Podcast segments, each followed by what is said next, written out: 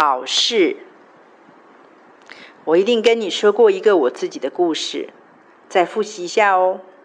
有一次，我也是说了言语急躁的血气之语，事后我又懊恼又难过，正在充满负面情绪、挫败的跟神说：“我到底什么时候才能学会呢？”的时候，我居然听见圣灵用好轻松、一副没什么大不了的口气对我说。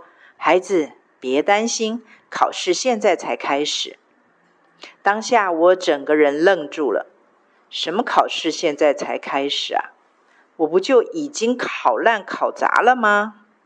然后我听到圣灵接着说：“成败得失不在你的手里，但是如何面对成败得失却在你的手里。”原来神在教导我一个重要的功课。成败得失不在我的手里，但是如何面对和回应我或者是世界所认为的成功和失败，才是我真正的考题。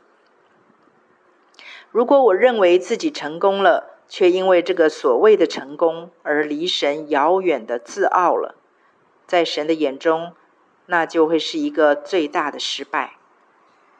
如果我认为自己失败了，却因为这个所谓的失败而忧伤痛悔地紧紧抓住神，那么在神的眼中，这将是一个我可以献给他最大的荣耀，足以败坏羞辱那个死不认罪的恶者，甚至震动阴间黑暗死亡的权势。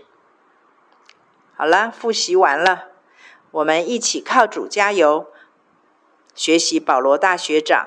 在我们的软弱上有荣耀献给爱我们的天赋吧。这一叠如果能使我们永远脱离成功神学的网罗陷阱，那真的要恭喜你，叠得好，摔得妙啦！这是化妆的祝福来着。